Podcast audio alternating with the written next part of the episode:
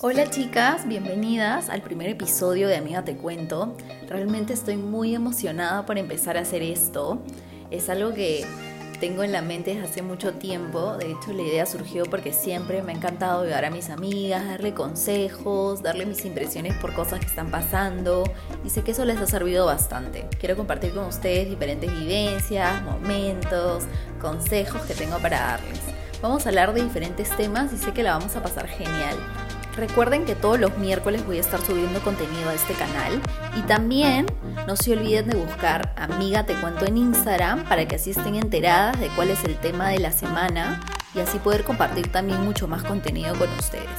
Entonces antes de comenzar el primer episodio quiero agradecerles de poder estar el día de hoy conmigo. Espero que me puedan acompañar en esta gran aventura y nada, chicas, arrancamos con el primer episodio de Amiga Te Cuento. ¿Quién no se ha peleado con su novio, enamorado, pareja?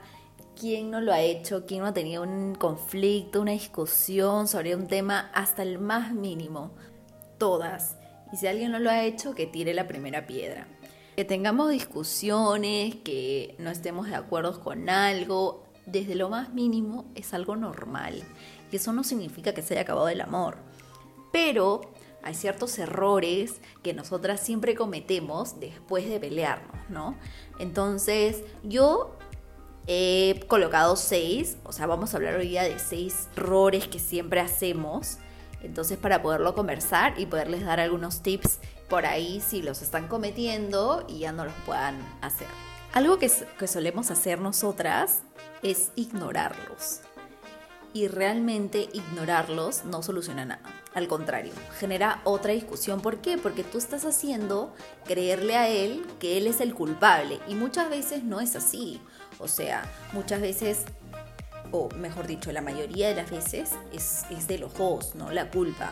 Porque uno contesta el otro responde y así, ¿no? Entonces, si supiéramos manejar las discusiones, no tendríamos discusiones como las, como las solemos tener, ¿no? Entonces, al que tú lo ignores o simplemente no le hagas caso y hagas tus cosas como si nada hubiera pasado, él siente que lo estás castigando por algo que posiblemente él, él no sepa qué es lo que está sucediendo, ¿no? Que es lo que siempre pasa. Entonces eso es algo que no debes hacer, ¿no? Eh, de hecho, a veces, o mejor dicho, muchas de las veces que nosotros discutimos, siempre queremos nuestro espacio, ¿no? Y es algo normal, es propio de todos los seres humanos. Pero yo creo que lo que debes hacer en ese momento es ser honesta y simplemente decirle lo que necesitas, ¿no? Lo que sientes en ese momento. Es como que, ¿sabes qué? Estoy molesta contigo, no quiero hablar ahora. Y entonces ya le dijiste que por qué le vas a dejar de hablar, ¿verdad? Entonces yo creo que eso es, eso es sumamente importante, comunicarlo en ese momento. Otra cosa que nos pasa es que siempre nos quedamos con sus palabras. Definitivamente lo que decimos en una pelea es producto siempre del enojo y el dolor, ¿no? Siempre nos quedamos con eso de, ay, me dijo tal cosa, ¿no? Y me dijo eso, eso y piensa eso, y, sigues como rascándole a, eso mismo que te dijo, ¿no? Y realmente lo que hace es hacerte sentir peor, ¿no? Entonces lo que debes hacer es hablar en ese momento, decirle, oye, ¿por qué lo dijiste, no? Quiero conversar de esto. Como les dije en el primer punto, eh, lo más importante siempre es Primero, si necesitas darte tu espacio, dátelo, ¿no? Pero decírselo, decirle, ¿sabes qué? Necesito, tu necesito mi espacio. Pero si necesitas hablar de eso que te está doliendo en ese momento, entonces tienes que hacerlo, tienes que hacerlo.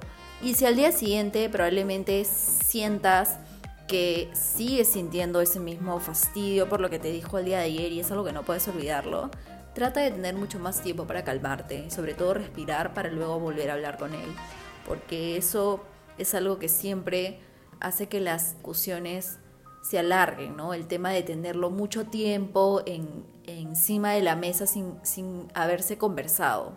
Otra cosa que hacemos es seguir enojadas. Y por más que te haya dolido la pelea o hayan cosas sin resolver que todavía te molesten de él, seguir enojado no será bueno para la relación, ¿no? Solo genera más conflictos y te pondrá en una mala situación. Es decir, estás toda ahí molesta, ¿no? Él, tal vez quiere hablar contigo, o te escribe como, o te escribe por mensaje, hola, ¿qué tal? O te llama y tú no contestas, o contestas y dices, ¿qué? Eh, ¿Qué pasa? O sea, probablemente hayan muchas cosas todavía que, que no hayan conversado, ¿no? Y eso es algo normal. Pero tú tienes que saber y tienes que aprender a, controlar esa emoción, ¿no? Y decir, vamos a conversarlo, pero no tengo por qué contestar así, ¿no? Lo que yo te aconsejo es que trates de buscar una solución lo más calmada posible, pero que sobre todo cada uno trate de mejorar las cosas que le molestan a uno del otro. Eso es súper importante. La cuarta cosa que hacemos es alejarnos. Puede pasar que quieras volver a hablar del tema o que todavía no hayas terminado de dar tu punto de vista. Eso le puede pasar a él también.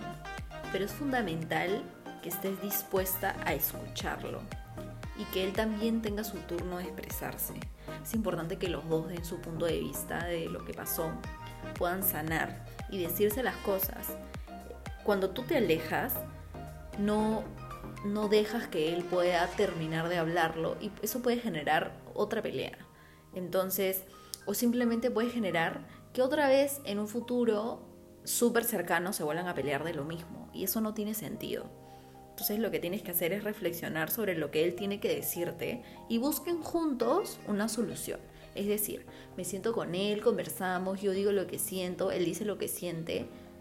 Ambos tratamos de decir, está bien, voy a cambiar eso que, te molestó de mí y él va a decir, voy a tratar de mejorar esto que te molestó de lo que hice. Entonces llegamos a, a un acuerdo, ¿no? A poder mejorar ciertas cosas que estaban mal y así ya no volver a pelar de lo mismo. La quinta cosa que hacemos también es decir que no lo quisimos decir. Decirle que no lo hayas querido decir es como tratar de borrar lo que pasó. Es decir, ay, no lo quise decir, pero ya lo dijiste. Y eso es algo que ya quedó y no hay marcha atrás. Eso solo empeora porque tu pareja sabe que sí lo has querido decir.